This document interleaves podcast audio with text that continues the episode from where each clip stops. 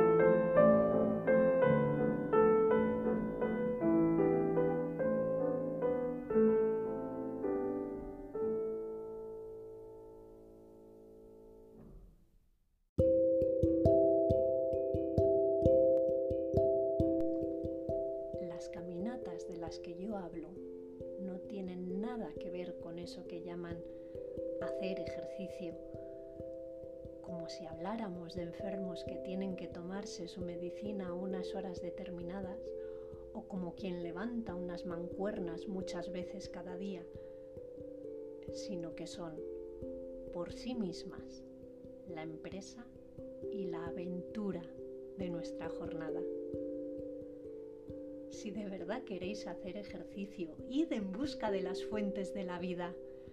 Qué ridículo resulta ese hombre con sus pesas arriba y abajo para tratar de mantenerse sano, mientras en las altas praderas la salud brota a borbotones, allá donde a él no se le ocurre acercarse. Por supuesto, para realizar estas caminatas hay que avanzar como un camello, que, según dicen, es el único animal que rumia mientras anda. En una ocasión, un viajero le pidió a la criada de Wordsworth que le mostrara el estudio de su patrón, y ella le respondió, aquí está su biblioteca, pero su estudio está al aire libre.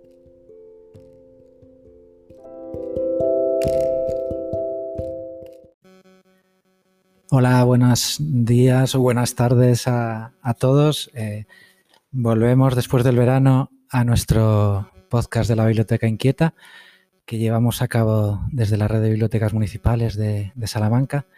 Y este primer programa de, este, de esta segunda temporada eh, lo hemos querido dedicar a, a la movilidad sostenible dentro de las ciudades, eh, aprovechando que se está celebrando a nivel europeo eh, esta, bueno, pues esta semana eh, para favorecer medios de transporte más saludables dentro de las ciudades, pues la red de bibliotecas queremos mm, colaborar con nuestro pequeño grano de arena y haremos un programa en torno a esta materia.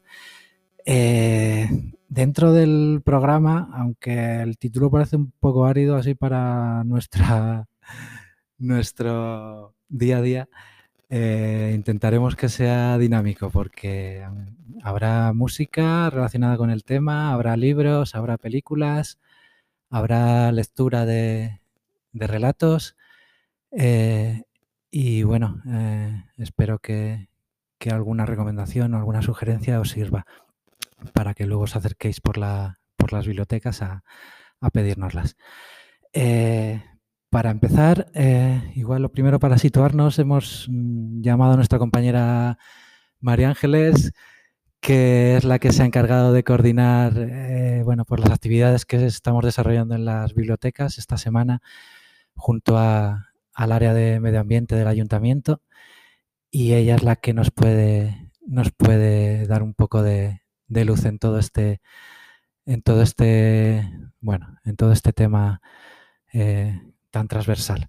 Hola, María Ángeles. Hola, bueno, pues mm, dinos a ver qué, cómo estamos un poco las bibliotecas ayudando a, que este tema de, de las energías renovables y la movilidad sostenible. De la movilidad, sí, principalmente Eh, ¿Qué estamos haciendo desde las bibliotecas a lo largo de esta semana para nuestros usuarios? Pues, em, a ver, cuando nos pidieron colaboración desde el área de medio ambiente, lo primero que se nos ocurrió es, es, lo que siempre se nos ocurre a las bibliotecas, que ya de por sí somos fuente tradicional de difusión de información. Entonces, pues eh, nos eh, apostamos, nos ofrecimos como, como los eh, puntos donde la ciudadanía podía conseguir eh, todo aquello que desde medio ambiente pusieran a su disposición. Y luego nos concentramos en algo que, es, que también es tradicional de nosotros, en ofrecer documentos a niños, niñas y adultos eh, relacionados con, con, todo este tema, con eh, los paseos caminando, los paseos en bici, eh, medios de transporte alternativos, etcétera, etcétera. Si quieres te hablo un poco de lo que se hace, se va a hacer en cada una de las bibliotecas. Nosotros cuando queremos difundir documentos relacionados con un tema, creamos lo que llamamos centros de interés. Para nosotros es ya una expresión muy, muy conocida y instituida, digamos, dentro de nuestra profesión, pero quizá los ciudadanos no lo conocen. Son pequeñas exposiciones temporales en las que sacamos de las estanterías todos esos documentos que queremos, a los que queremos darle mucha más visibilidad, ¿no? Entonces, cada una de las seis bibliotecas sacó, mm, también dependiendo del fondo que tienen, porque evidentemente no es el mismo fondo el que tiene Torrente Ballester Gabriel y Galán, que son las bibliotecas grandes, y con Vista Hermosa, Vidal, La Vega, las bibliotecas más pequeñitas, o Trujillo, que está ahí mm, en mitad de tamaño, ¿no? Y, cada una de ellas eh, planificó un centro de interés em, en función de los fondos que tenía, como os digo. En Gabriel y Galán pensaron en, además en un tema muy concentrado en los paseos en bicicleta o rutas en bicicleta y lo han llamado sobre dos, sobre dos ruedas. Perdón. Torrente Ballester ha hecho dos exposiciones, una para público adulto, digamos, usuarios adultos, que llama, ha llamado Pedaleando y la de niños Muévete por el aire. En la biblioteca de Trujillo, que pues aprovechamos también para presentar un poco la biblioteca de. Trujillo, aunque creo que hablasteis de ella anteriormente, pero, pero es la nueva biblioteca que antes llamábamos Miral Tormes, ha cambiado de, de lugar y ahora, ahora es la biblioteca del, Centro Municipal Integrado de Trujillo. En Trujillo, en Trujillo se llama Por tu salud, muévete de forma sostenible. En el barrio de La Vega las, las bicicletas son para todo el año. En el barrio Vidal con otro motor, apostando un poco por no solo por la bicicleta, sino por otras otros, otros medios, otros modelos de, transporte, de movilidad, mm. y en Vista Hermosa, salud y movimiento de forma sostenible. Estos centros de interés van acompañados de una pequeña bibliografía impresa que todos los usuarios pueden recoger en, cada una de estas bibliotecas. hay dos bibliotecas en concreto que tenían pocos documentos relacionados con el tema y han hecho marcapáginas y el resto una pequeña bibliografía. Y mm, eh, nos puedes hablar, porque también habéis preparado un puzzle para los niños. Sí, bueno, en cuanto a lo que a, la bibliografía que hemos extraído, son los centros de interés, pero es verdad que luego en cada una de las bibliotecas se han preparado determinadas actividades. Eh, se van a hacer talleres de animación a la lectura que van a tener eh, que ver con el tema, pero haciéndose trabajos más manuales y tal. Por ejemplo, hay una biblioteca en la que se va a hacer un móvil con, pues con pequeños medios de transporte, no necesariamente reales, sino que se le ocurran a los niños. Esto en cada una de las bibliotecas, no en todas, en, Gabriel y Galán Vista Hermosa y Vidal se va a hacer esta actividad, pero además sí se pensó en una actividad común que era la creación colectiva de una imagen.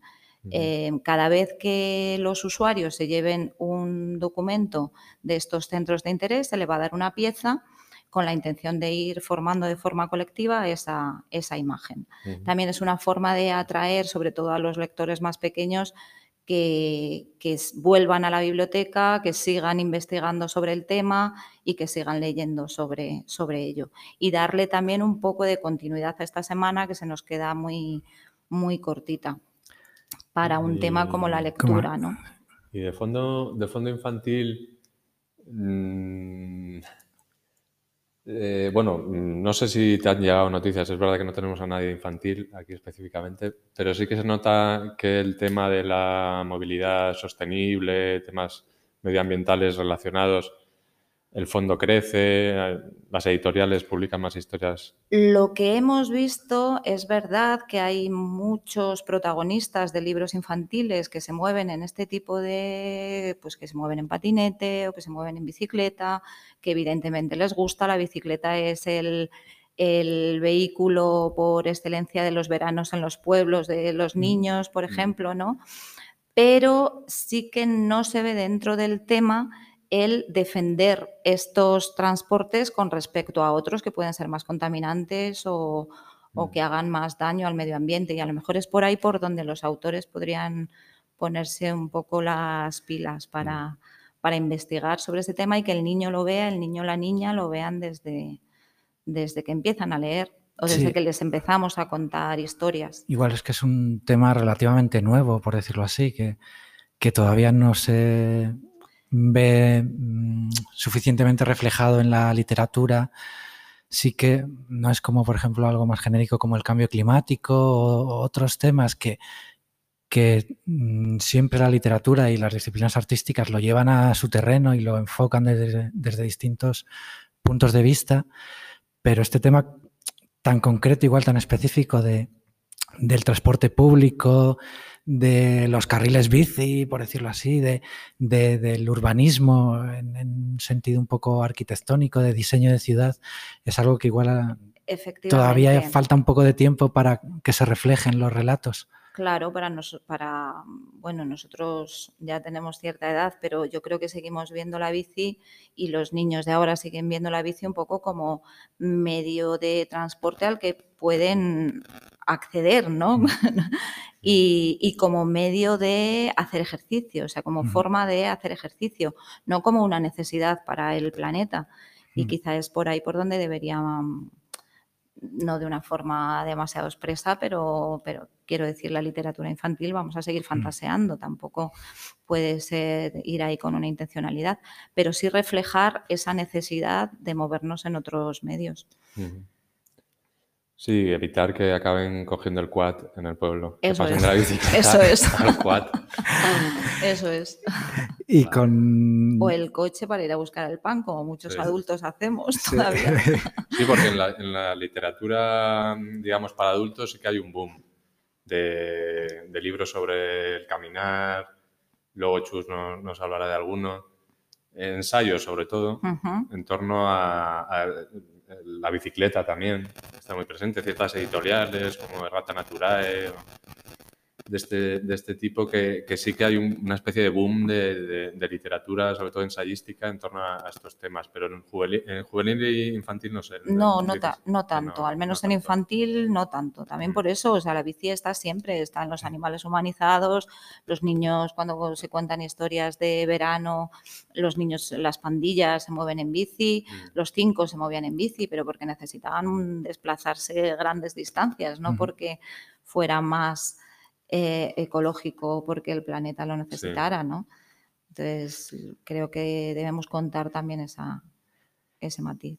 Y con respecto, ya por ir terminando, con respecto a, este bloque, con respecto a las mm, bibliotecas, por decirlo así, a nuestro, nuestro trabajo, eso mm, hacía referencia antes a que esto es una semana, por decirlo así, la semana de la movilidad que se celebra a nivel europeo. Decías que, igual se, queda un poco escaso para, pues eso, para presentar un centro de interés, para hacer un taller, para hacer actividades, para difundirlo.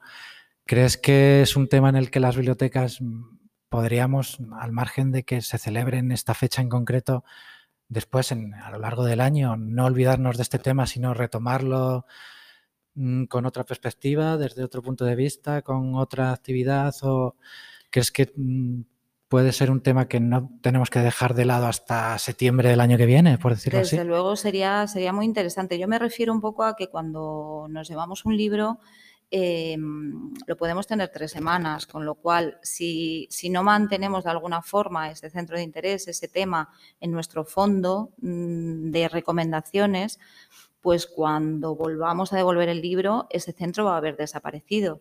Sin embargo, yo me atrevería a decir que es un tema que ya hemos tocado, hemos tocado mucho. Es raro que en una biblioteca no hayamos tomado, en, en esta red, además, que somos seis, no hayamos tratado ya ese tema. En cualquier caso, por eso se hace también la publicación. La publicación, el que venga por la biblioteca podrá llevársela en papel y va a tener toda la bibliografía y como referencia, pero además la vamos a colgar en redes y queda colgada en nuestra en la web de la red de bibliotecas, con lo cual es, eh, yo creo que en las bibliotecas todos los temas que vamos tratando, a los bibliotecarios además se nos queda ahí ese pozo de esto ya lo uh -huh. hemos tratado, te voy a sacar la bibliografía y tenemos el cuidado de ir actualizando porque no se deja de publicar. Entonces, mm, cualquiera de los temas que tratamos los vamos actualizando poco a poco. Bueno, pues eh, Gracias, María Ángeles, por, por, esta explicación. Cualquiera que quiera pasarse por las bibliotecas municipales, ya sabéis que tenéis ahí bibliografías y, y centros de interés a vuestra disposición. Eh, quédate si te apetece luego con nosotros, María Ángeles, si quieres recomendar algún libro, alguna película, cuando quieras comentar algo. Eh, un detalle que no se, se, me ha pasado al principio por falta de entrenamiento, yo creo, del primer día, que no presentaba a César. Estamos oxidados. Que estamos oxidados después de verano. y no presentaba a César, que es aquí el, el compañero de, de, podcast. Hola eh, a todos. hola eh, a César y, y, bueno, y también ya a sus vecinas.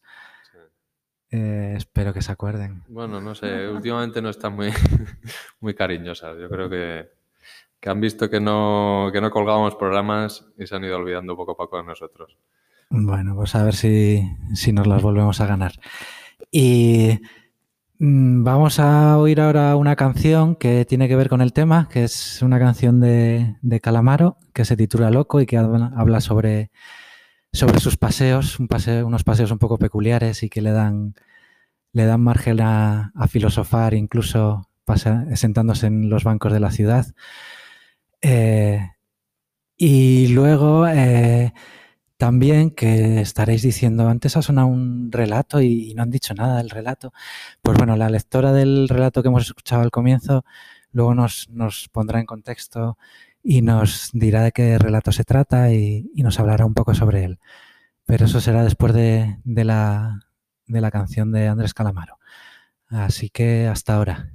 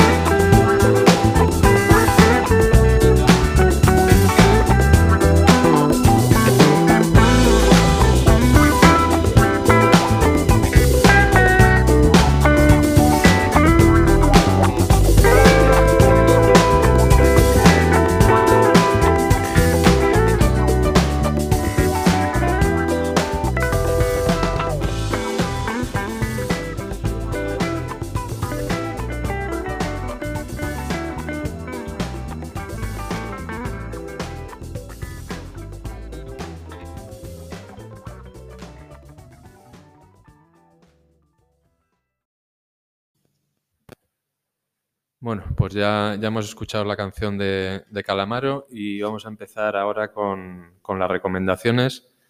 Vamos a recomendar eh, Carlos, eh, Chus, una compañera de, la red, y yo os vamos a recomendar películas y, libros relacionados con el, tema de la movilidad o que nos parece que pueden tener alguna relación.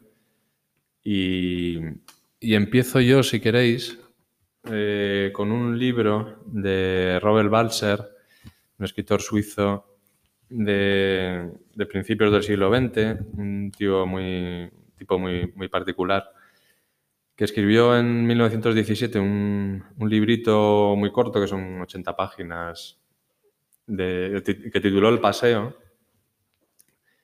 Y para antes de hablar del libro os presento un poco al personaje porque tiene mucho que ver. Eh, hay mucho de autobiográfico en sus libros. Él era un, una persona muy peculiar. Eh, mm, era un escritor mm, muy al margen de los usos de, de, aquella época y de ahora, de estos escritores oficiales como Thomas Mann o de aquella época o, u otros, eh, por hablar de, del ámbito que el, idiomático que él, escribía en alemán.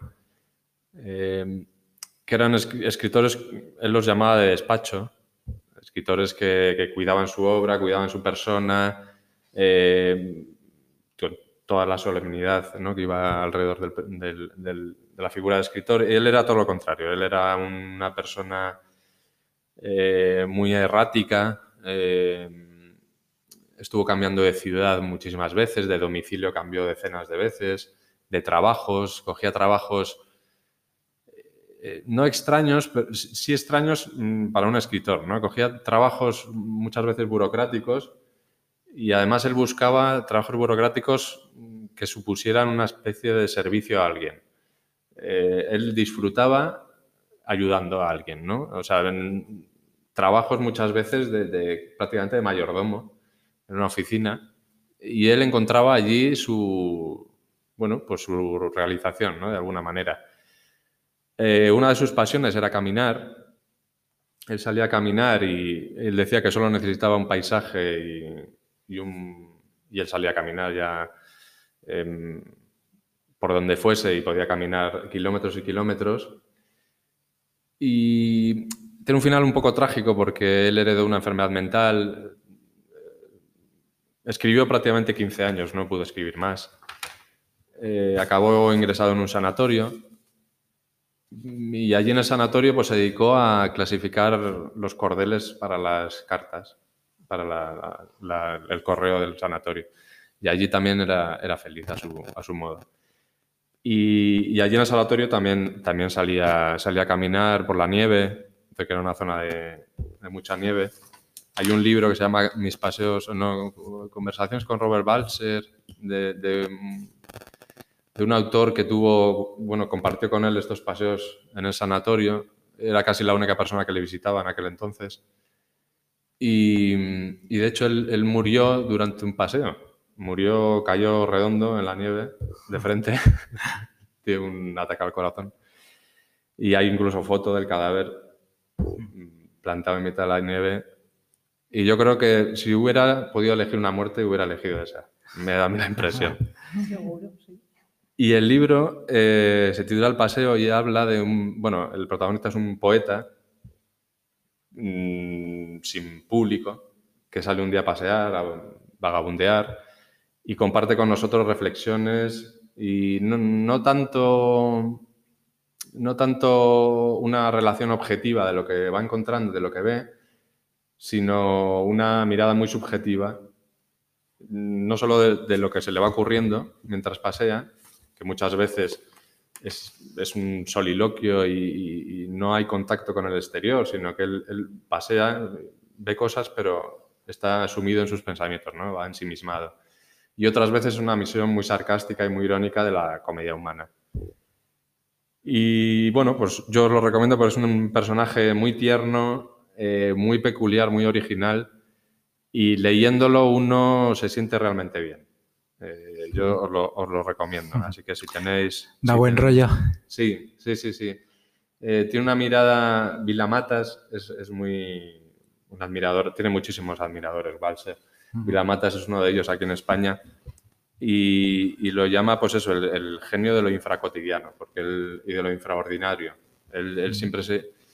era como una especie de, de, celebración del asombro permanente, lo que escribía Balser. Y, y, ese asombro venía de cosas muy cotidianas y muy pequeñas que muchas veces nos pasan desapercibidas. Y él extraía de allí sus historias. Además es una prosa muy sencilla, muy austera, que se lee con mucho, con mucho placer. Así que nada, ahí queda mi primera recomendación y si quieres, Carlos, comenzamos con las películas. Vale, pues mm, la primera película que, bueno, que voy a, sugerir eh, es una película documental que se titula Bicicletas contra coches es una película de 2015. Eh, y bueno, nos mm, sumerge en el contexto este de, contaminación urbana, de, las consecuencias del cambio climático en, las ciudades. Y ahí introduce a la bicicleta como, como, la, alternativa a la industria del automóvil. Eh, hay un paseo por distintas ciudades del planeta. Eh, se va viajando por una es Sao Paulo, otras Los Ángeles, otra es Copenhague, otra es Toronto, distintas ciudades del planeta. Y eh, se nos va descubriendo eh, poco a poco y de manera casi velada, pero que cada vez más cada vez más nítida eh, los criterios o intereses que hay detrás de mm, por qué, por ejemplo, un alcalde, en función de qué intereses, decide, por ejemplo, hacer una circunvalación en vez de hacer un carril bici o, mm, procurar más dinero para el transporte público eh, en vez de eh, hacer eh, un nuevo puente para los coches. Se nos van descubriendo una serie de intereses en cuanto a cómo la industria del automóvil ha creado lobbies, ha creado intereses eh, que hacen que sean los que marquen el, el, pues el punto de salida a la hora del diseño de las ciudades y que el coche sea el que tenga prioridad a la hora de, de, decidir eh, cómo se urbaniza una ciudad o cómo, o cómo se planifica o cómo se, cómo se piensa la ciudad, si en función de los ciudadanos en función de los coches. Te hace darte cuenta, por lo menos a mí, de algunas cosas que dices, es que mm, eh, algo no cuadra y, y nos estábamos acostumbrando, o nos estamos acostumbrados a ellos y ya ni caemos, pero mm, cosas tan básicas como que, por ejemplo, no cuadra que, que un coche que pesa 1500 kilos transporte a una persona que pesa 70. Eh, es algo sobre lo que hay que reflexionar, ya queramos o no, ya porque ya es que no, no es que queramos ser más ecológicos, es que no queda más remedio que ser ecológicos, es que no hay plan B. Entonces, este tipo de preguntas tan absurdas son las que mm, vas visualizando a medida que vas viendo el documental. Eh, además, también te sirve para darte cuenta que una ciudad sostenible, que a veces mm, parece como que es una utopía, pues viendo ejemplos de sitios en los que, en los que sí que se están haciendo las cosas bien, eh,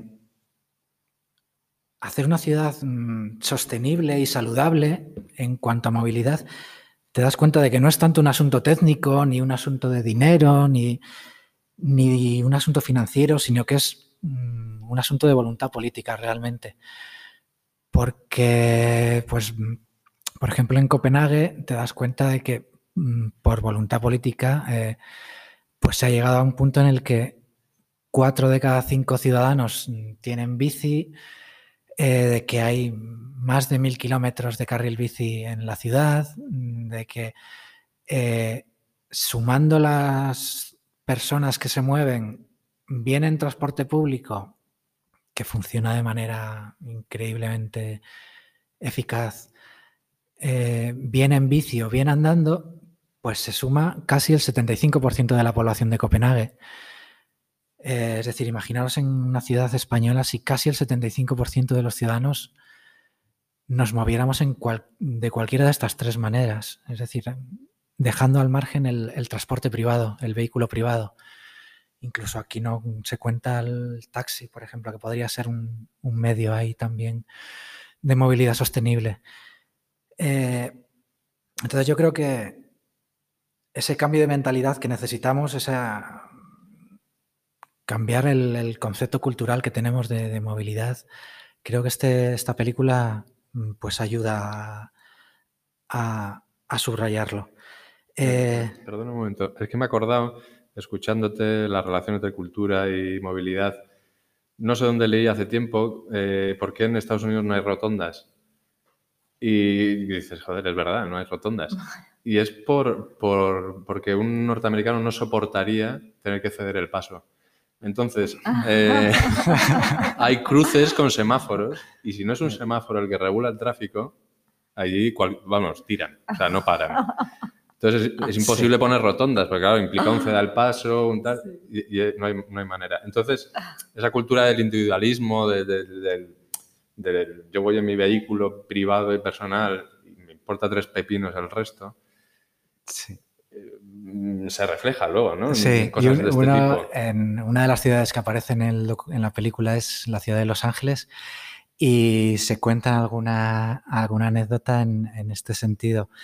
Eh, allí, se, por ejemplo, se habla que está demostrado que hacer más, mm, más carriles, eh, hacer más circunvalaciones, eh, hacer ensanchamientos de las carreteras que a priori son para mejorar el tráfico, bueno, pues ya está demostrado que a, 10 años vista, eh, cuando tú haces más circunvalaciones, cuando tú haces más carriles, el tráfico empeora. Y la prueba la tenemos. O sea, el tráfico sigue empeorando a pesar de todas las mm.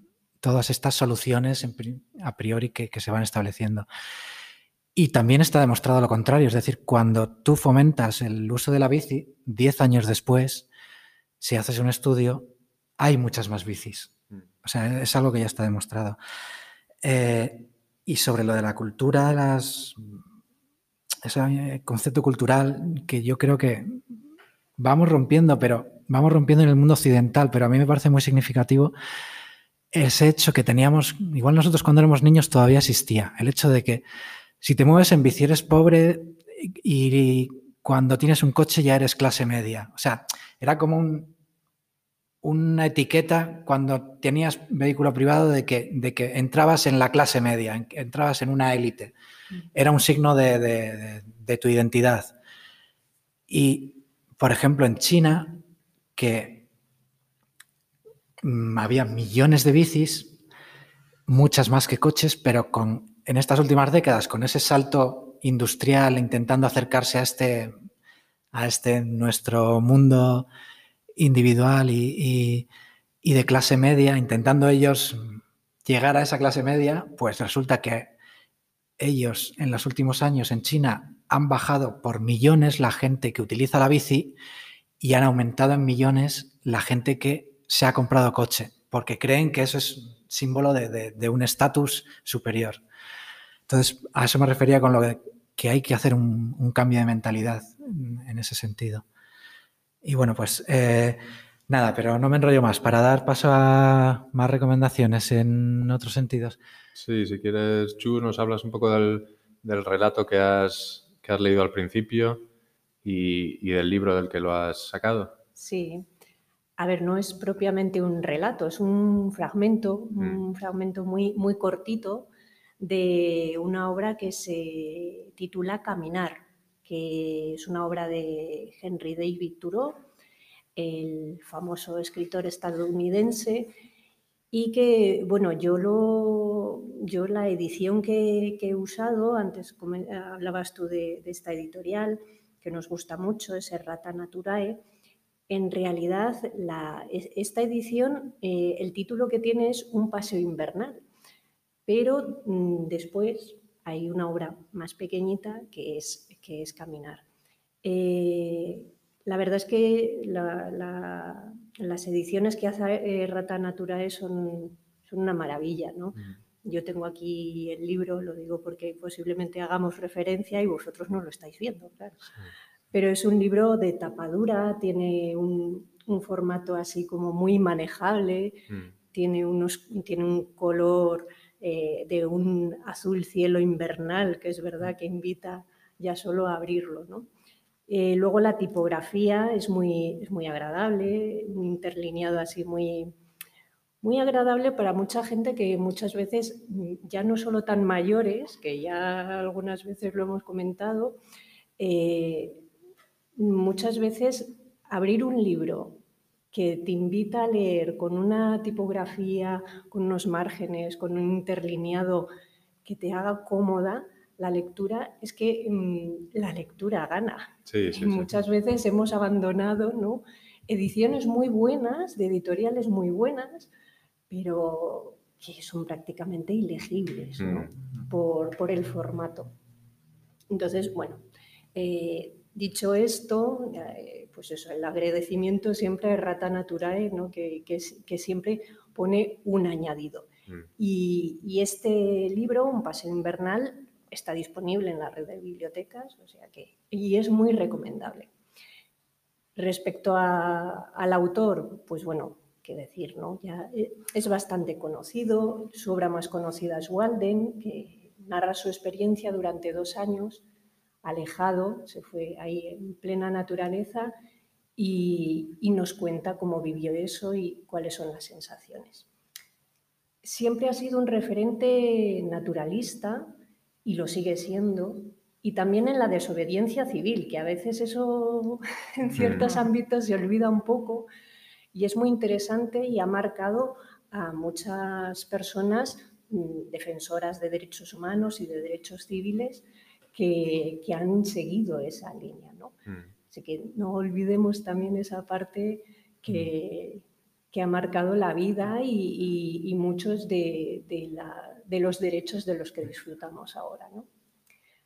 Mm, para los que tenemos más o menos, yo creo, esta edad, esta generación, eh, porque, bueno, a veces decimos, bueno, es un escritor muy conocido y no todo el mundo lo conoce, mm.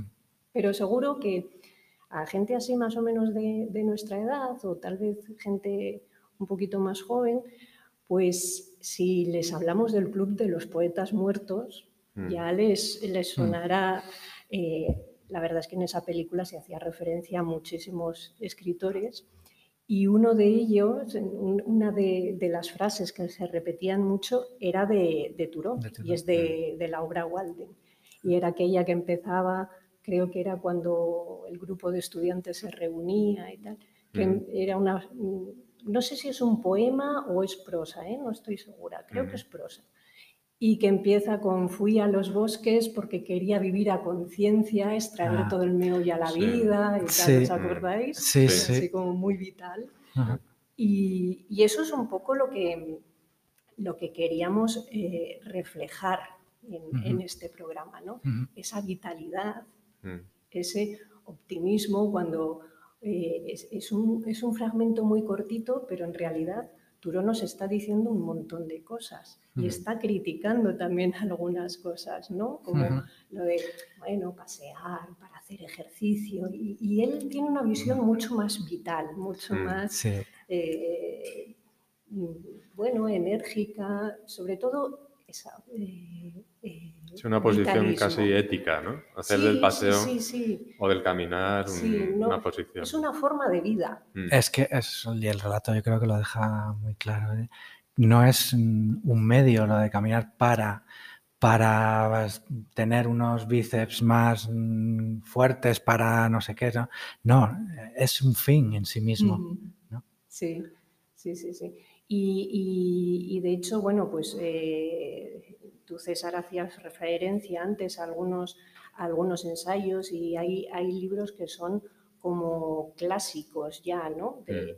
Pero sí que es verdad que todos, mm, un poco todos quieren resaltar esa idea, el caminar no como un fin, sino de, disfrutar ese mm. momento.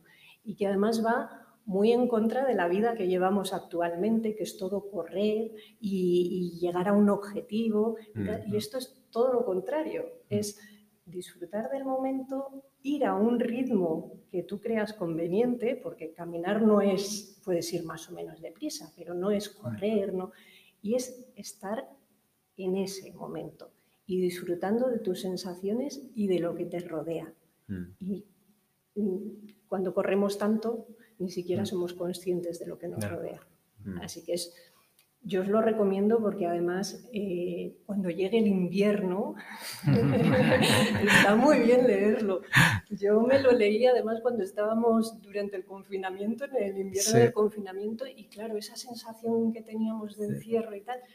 Y esto fue como, pues eso, como abrir la ventana y ver de repente pues todo, un bosque que nos estaba esperando para, para mm. ser caminado. Mm. Pues mira, aprovecho que has estado hablando de, la actitud en el, caminar para la siguiente recomendación. Bueno, que en realidad son dos, eh, que es eh, la figura del flaner, eh, que puso, que introdujo Baudelaire en Las Flores del Mal en su poemario y que luego Walter Benjamin retomó en el libro de los pasajes, un, libro monumental que tiene hecho a base de fragmentos eh, sobre la ciudad de París, bueno, toca un montón de temas eh, y, entre ellos toca el tema del flaner. El flaner es un término que se refiere a, un, a una figura, a un tipo social que nace un poco con la sociedad eh, industrial, sobre todo, sobre todo está referida a París, cuando la ciudad se convierte, empieza a, ser el, el, París que es ahora. Eh, hay una reordenación de, todo, de toda la ciudad, eh, empiezan a, ensancharse las calles, hacen los grandes bulevares, bueno, es un el París que, todos tenemos en la cabeza. Y la ciudad se llena de gente, eh, pasan de una población relativamente manejable a pues, miles y miles de personas. En ese entorno nace, nace la figura del, flaner, que es, o la flanería, que es la actitud que va asociada al personaje, que es alguien que, sale a pasear sin motivo. O sea, sin, más motivo que ver qué se encuentra, ¿no? Entonces es un deambular por la ciudad. Él no, interactúa con nadie, simplemente observa. Observa la ciudad como espectáculo y observa el resto de, conciudadanos pues afanados en, sus tareas, ¿no? Y también está muy asociada a la arquitectura, porque es una mirada también eh, a la ciudad como, obra de arte. Eh, esa mirada hacia los edificios, los detalles arquitectónicos. En París, sobre todo, pues eh, luego Walter Benjamin habla mucho de, estas galerías comerciales, cuando se, crearon y comenzaron a, tener éxito. Y, es un hombre que, pues eso, que, se, pierde en la masa eh, urbana y desde ahí eh, contempla, contempla y, reflexiona ¿no? y observa. Eh, Walter Benjamin lo retoma luego como crítica al capitalismo. Él habla del flaner como boicot al, capitalismo, la flanería como salir a, pasear simplemente sin consumir. Mm. Y, esa es la lectura que hace luego en el libro Los pasajes que, merece la pena echarle un ojo porque es una, es una figura que hemos, yo creo que se ha perdido. ahora ya todo el mundo va aislado con cualquier auriculares o lo que sea o hablando por teléfono y además va a una velocidad exagerada que muchas veces no te das ni cuenta de que por mimetismo empiezas a caminar a una velocidad que no dices, pero ¿por qué? No?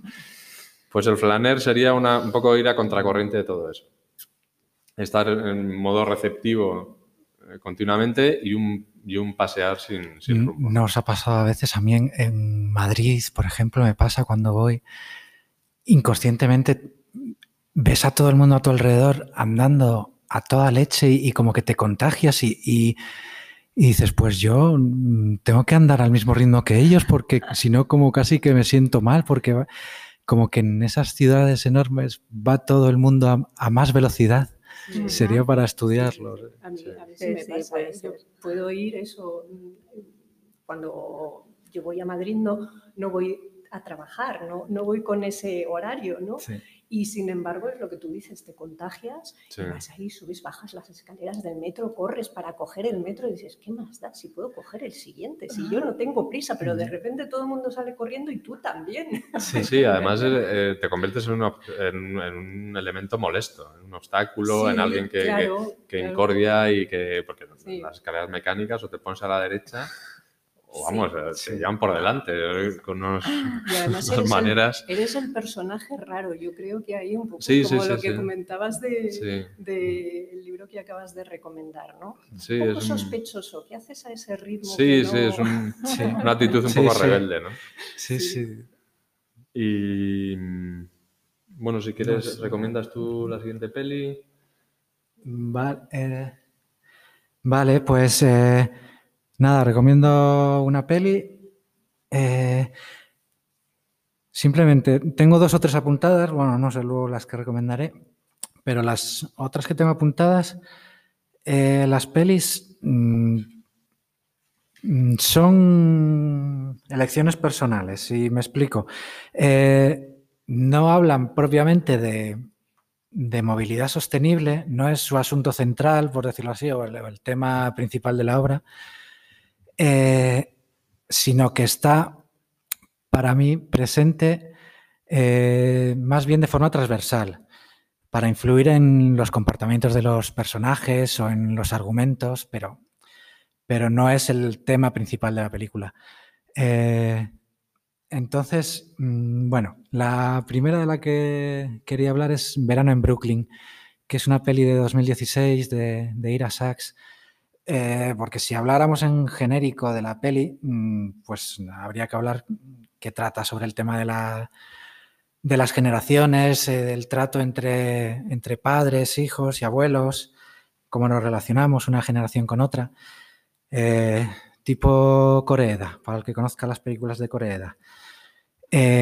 Pero como me quiero centrar en este tema de la movilidad sostenible, por eso destaco un aspecto de la película, que como digo no es el principal.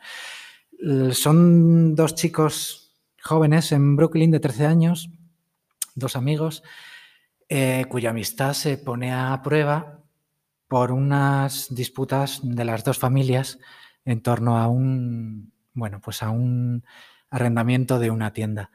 Eh, los dos chicos traban amistad mm, de manera imprevista porque son muy distintos. Uno es muy introvertido, el otro es muy extrovertido, uno es de, clase media alta, de- viene de Manhattan, el otro es, es de clase media baja, de familia de inmigrantes latinoamericanos, culturalmente también son distintos. Entonces, a pesar de que es improbable, pues mm, alcanza una amistad muy profunda y un, hay un, un, bueno, pues un nexo entre ellos muy chulo. Y, ese nexo, en gran parte en la película, va creciendo gracias a que ellos se mueven en- patinando por la ciudad y por el barrio.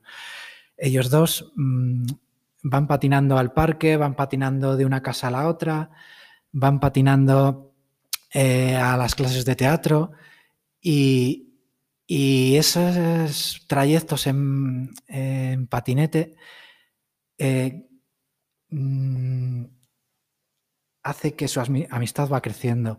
Eh, y quería puntualizar una cosa, no es, no es que su amistad va creciendo mientras van patinando, sino que su amistad va creciendo gracias, y subrayo lo de gracias, gracias a que van patinando, a que hacen esos trayectos en Brooklyn patinando. Entonces, ese aspecto es el que me ha gustado de la peli y que al final hace que, pues, que se desarrollen unos valores de igualdad, de no discriminación y bueno, de muchas otras cosas que al final de la película salen todas a la luz. Así que verano en Brooklyn de, de Ira Sachs. Platos, piñones,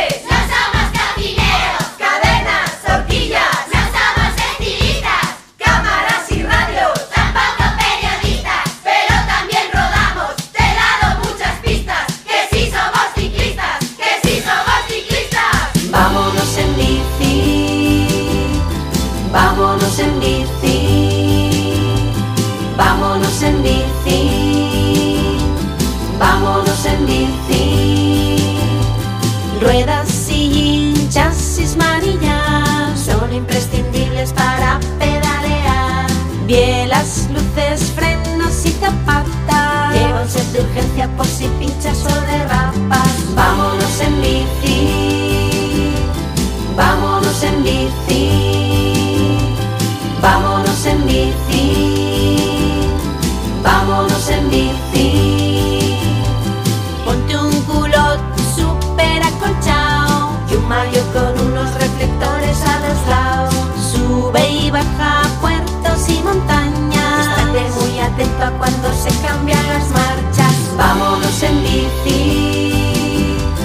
Vámonos en bici, vámonos en bici, vámonos en bici. Y hemos olvidado las cosas importantes. A ver si adivinas de qué hablamos, qué más sabes. Ponte siempre el casco y dale mucho al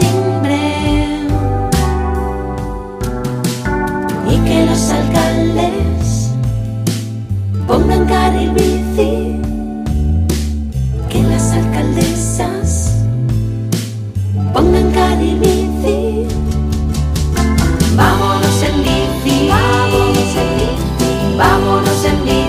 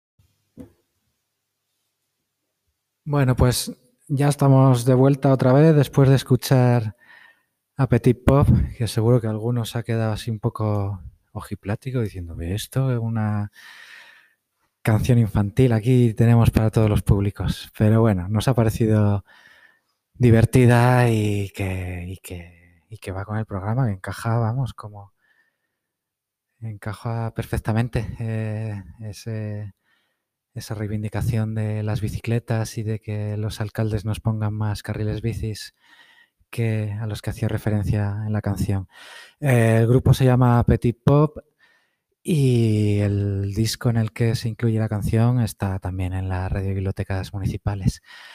Y sin más, pues nada, continuamos con, con otro par ya de recomendaciones. Eh, seguimos dándonos aquí el, el turno de vamos intercalando.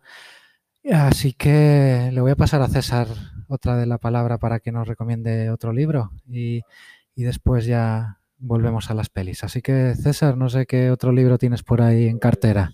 Ya recomiendo el último, eh, se titula La historia del señor Sommer, es un libro de, de Patrick Susskind, el autor de, lo conoceréis por la novela del perfume, y es un libro que está ilustrado por Semper, el, el autor, el, el ilustrador con el que trabaja Agostín en El Pequeño Nicolás. También, también lo conoceréis. y es una novela corta que publicó en 1991. Eh, y el conjunto, el, texto y las ilustraciones, el libro en conjunto eh, tiene esta apariencia un poco infantil y un punto, naif, eh, pero es una historia para adultos.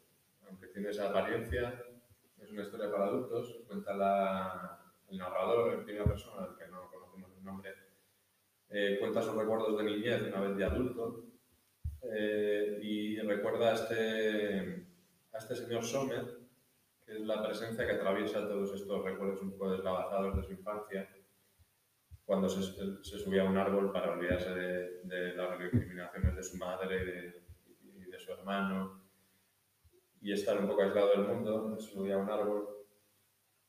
Y este señor Sommer era un personaje misterioso del pueblo que salía a caminar todos los días prácticamente toda la jornada, eh, pero nadie sabía por qué, ni a dónde iba, ni qué hacía, y, y él invariablemente todos los días, ya nevase, ya diluviase, salía con, con su mochila y su bastón eh, y no paraban de, caminar hasta la.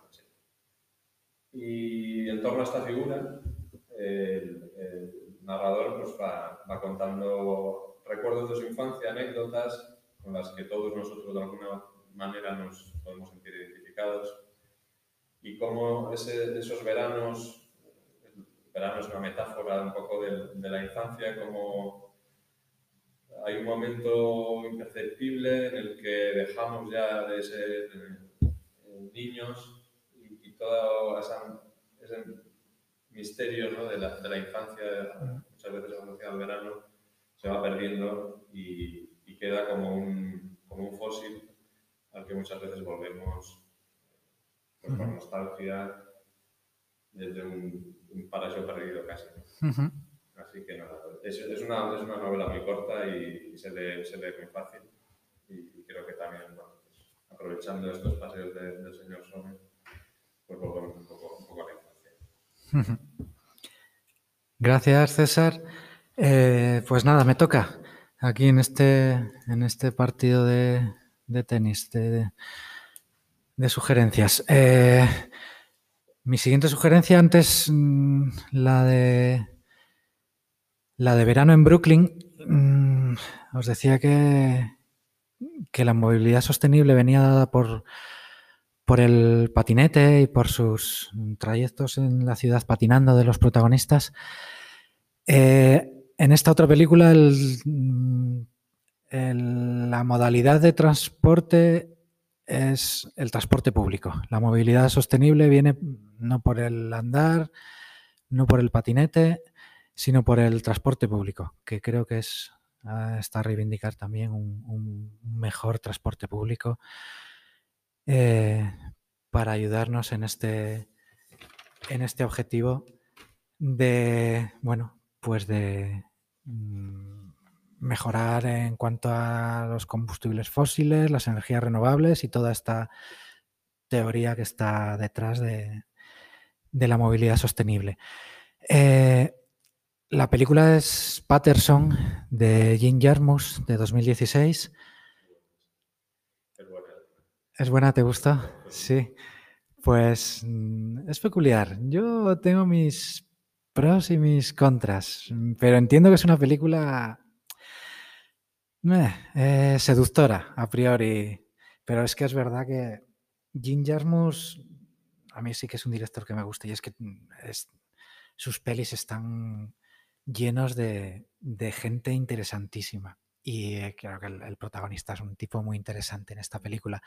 Pero es que en, todas sus pelis, son todas, no sé, pero en muchas, en las pelis de Jim Jarmus hay gente interesantísima, ¿eh? desde desde el samurái de Ghost Dog hasta, no sé, los vampiros cool de solo los amantes sobreviven o los, presos de bajo el peso de la ley. O, eh, hay otra peli que también se podría meter en este programa de Jim Jarmus, la de Noche en la Tierra, que es la historia de, cinco taxistas a lo largo de una noche en distintas ciudades del planeta taxistas también muy interesantes. Bueno, eh, eso, que Jim Jarmus tiene gente muy interesante y el protagonista de Patterson también lo es. Sí. Eh, Patterson es la historia de un conductor de, autobús del transporte público que se llama Patterson y que vive en una ciudad pequeña de Estados Unidos que también se llama Patterson, la ciudad. Eh, la película mm, nos cuenta durante una semana, durante siete días sucesivos, nos va retratando eh, cómo el personaje, como Patterson, repite un día tras otro a priori la misma rutina, que es, bueno, le vemos levantarse, le vemos desayunar, le vemos ir al trabajo, eh, le vemos luego por la noche que saca a su perro a pasear y que luego le gusta eh, tomarse una cerveza en, el bar de su barrio, ahí donde está a gusto. Eh, pero lo sustancial, creo, para el tema que tratamos de, la movilidad sostenible, es que es, bueno, pues es una semana decisiva para, para, para este personaje. Y en los ocho días que abarca la, la historia, Patterson va tomando de las conversaciones que va escuchando en el autobús en el que trabaja y que, del que es chofer, de los momentos aparentemente ordinarios o cotidianos eh, con los que se va encontrando, eh, pues de ahí va mm, tomando, por decirlo así, ideas con las que luego en los tiempos muertos de su trabajo, de su rutina, mientras desayuna, mientras pasea su perro, pues le sirven para ir construyendo poemas, eh, poemas que luego iremos, iremos descubriendo, unos unos poemas que pueden, eh, por ejemplo, dar lugar a un poema de amor, dar lugar a un poema sobre el otro va creo que sobre el final del invierno y el comienzo de la primavera.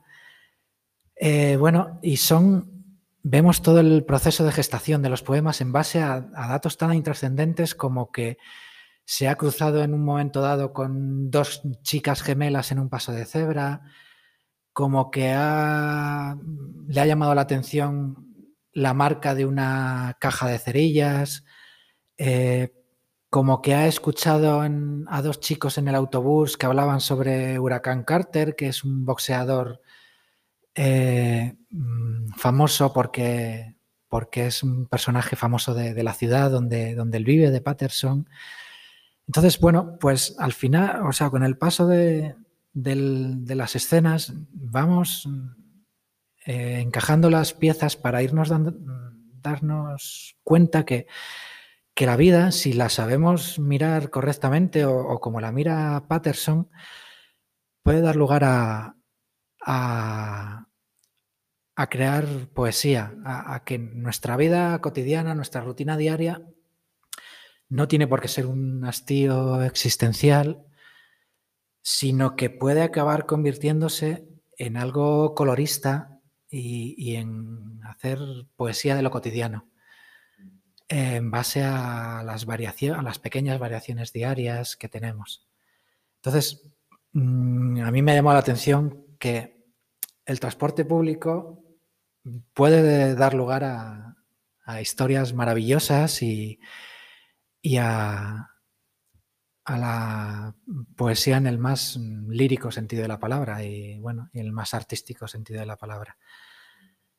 Eh, al final, bueno, la, peli además tiene, no sé, está, seguro que el final es de las cosas que te acuerdas, que en la cascada, el final es, creo que a mí es de las cosas que más me gustan, aunque ya digo que tengo algunos peros, pero creo que el final en una cascada en la ciudad, que es el sitio preferido de, de Patterson, pues la aparición de un japonés al que le gusta la poesía y que le hará un regalo, el regalo más importante que es el mejor regalo que se puede hacer a nadie y en el momento más adecuado para Patterson, eh, pues bueno, creo que pone ahí un broche por todo lo alto a la peli. Y luego además... Eh, creo que como aliciente es que está de protagonista el actor de moda, por, decirlo así, que es Adam Driver. Que, bueno, pues que ahora es el, actor al que todo el mundo adora y todos los directores quieren tener y que todo el público, vamos, pues le, eh, le parece todo un descubrimiento. Sí. Pues nada, eh, terminamos ya con la, última recomendación de, Chus y con, un pequeño relato que nos va a leer.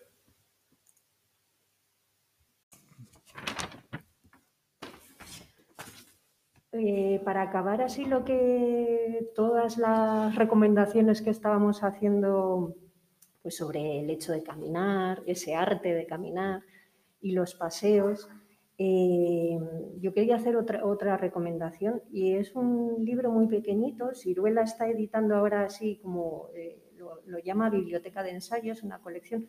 Es un libro casi de bolsillo y está sacando así como cosas muy, muy selectas, ¿no?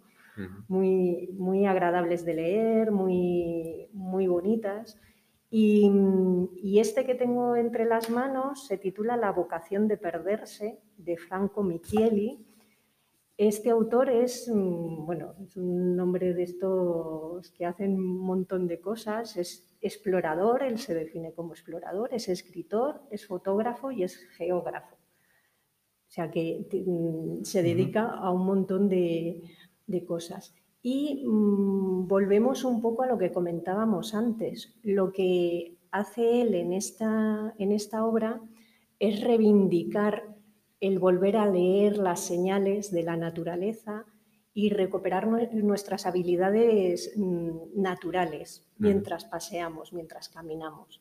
Él habla sobre todo de, caminos muy largos, ¿no? casi de exploración. Y sobre todo lo que nos invita es a dejar de un lado el GPS, el móvil, eh, estos mm, artilugios con los que vamos muchas veces eh, ahora pues, al campo o a hacer determinadas rutas. ¿no? Hmm. Y, él lo que propone es olvidarnos de todo eso y dejarnos llevar por la naturaleza y disfrutar otra vez consciente, incluso habla de espiritualmente, de la acción de caminar, de pasear y de explorar. Muy recomendable. ¿eh? Buena pinta tiene. Y otra otra recomendación que quería hacer es, eh, bueno, el libro anterior no está en la biblioteca, ¿eh? no está en la red de bibliotecas, es un buen momento para que los usuarios y usuarias hagan una propuesta de compra, lo que en lenguaje bibliotecario llamamos una desiderata, que se puede hacer a través de la página web. Eh, pues eso, La vocación de perderse de Franco Michiel. Y no quería acabar el bloque de recomendaciones eh, sin mencionar un libro que sí tenemos en la biblioteca, que se titula 10 bicicletas para 30 sonámbulos, 30, historias inéditas, que, pues, en, el que mm, varios autores y autoras eh, tienen un, relato en el que las bicicletas a veces tienen un papel más o menos protagonista, no, no siempre están en, en la misma línea. Pero es un libro que cogí un poco buscando un relato para leer al final no he seleccionado ninguno de ahí, pero sí que lo quería recomendar para la gente que es muy forofa de las bicicletas. ¿no? Está muy bien, porque además eh, los autores y autoras son todos eh, españoles, eh, de, lengua castellana, y bueno, también plantea, nos muestra un poco el panorama actual del relato. Así que me ha gustado mucho en ese sentido. Y bueno, pues ya un poco para ir acabando, mm, la siguiente lectura que, vamos, que os propongo es un relato de Julio Cortázar, que está incluido en Historias de Cronopios y de Famas. Es un libro que ha sido publicado un montón de veces y en mm. diferentes editoriales. Eh, bueno, para hablar de Julio Cortázar necesitaríamos un programa aparte. sí, sí,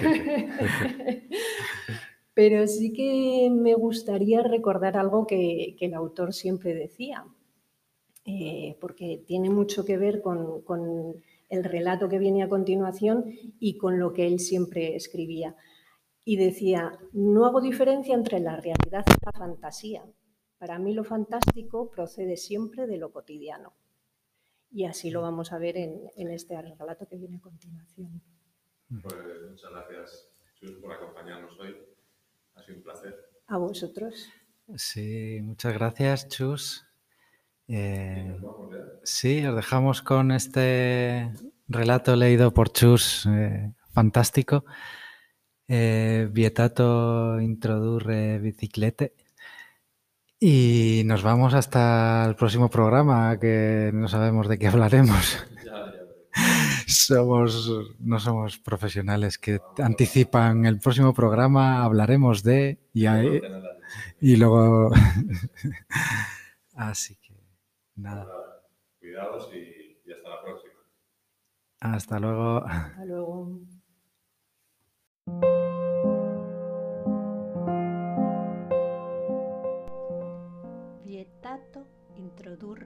Biciclete.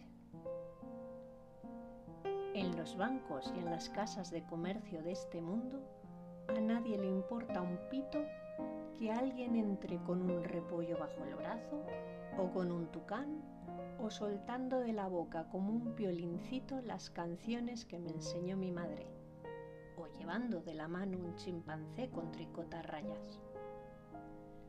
Pero apenas una persona entra con una bicicleta, se produce un revuelo excesivo y el vehículo es expulsado con violencia a la calle, mientras su propietario recibe admoniciones vehementes de los empleados de la casa. Para una bicicleta, entre dócil y de conducta modesta constituye una humillación y una befa la presencia de carteles que la detienen altaneros delante de las bellas puertas de cristales de la ciudad. Se sabe que las bicicletas han tratado por todos los medios de remediar su triste condición social pero en absolutamente todos los países de la Tierra está prohibido entrar con bicicletas. Algunos agregan, y perros, lo cual duplica en las bicicletas y en los canes su complejo de inferioridad. Un gato, una liebre, una tortuga, pueden en principio entrar en Bancamborn o en los estudios de los abogados de calle San Martín sin ocasionar más que sorpresa, gran encanto entre telefonistas ansiosas o a lo sumo una orden al portero para que arroje a los susodichos animales a la calle. Esto último puede suceder, pero no es humillante primero porque solo constituye una probabilidad entre muchas y luego porque nace como efecto de una causa y no de una fría maquinación preestablecida, horrendamente impresa en chapas de bronce o de esmalte, tablas de la ley inexorable que aplastan la sencilla espontaneidad de las bicicletas seres inocentes. De todas maneras, cuidado gerentes, también las rosas son ingenuas y dulces, pero quizás sepáis que en una guerra de dos rosas murieron príncipes que eran como rayos negros, cegados por pétalos de sangre. No ocurra que las bicicletas amanezcan un día cubiertas de espinas, que las astas de sus manubrios arremetan en legión contra los cristales de las compañías de seguros y que el día luctuoso se cierre con baja general de acciones, con luto en 24 horas, con duelos despedidos por tarjeta.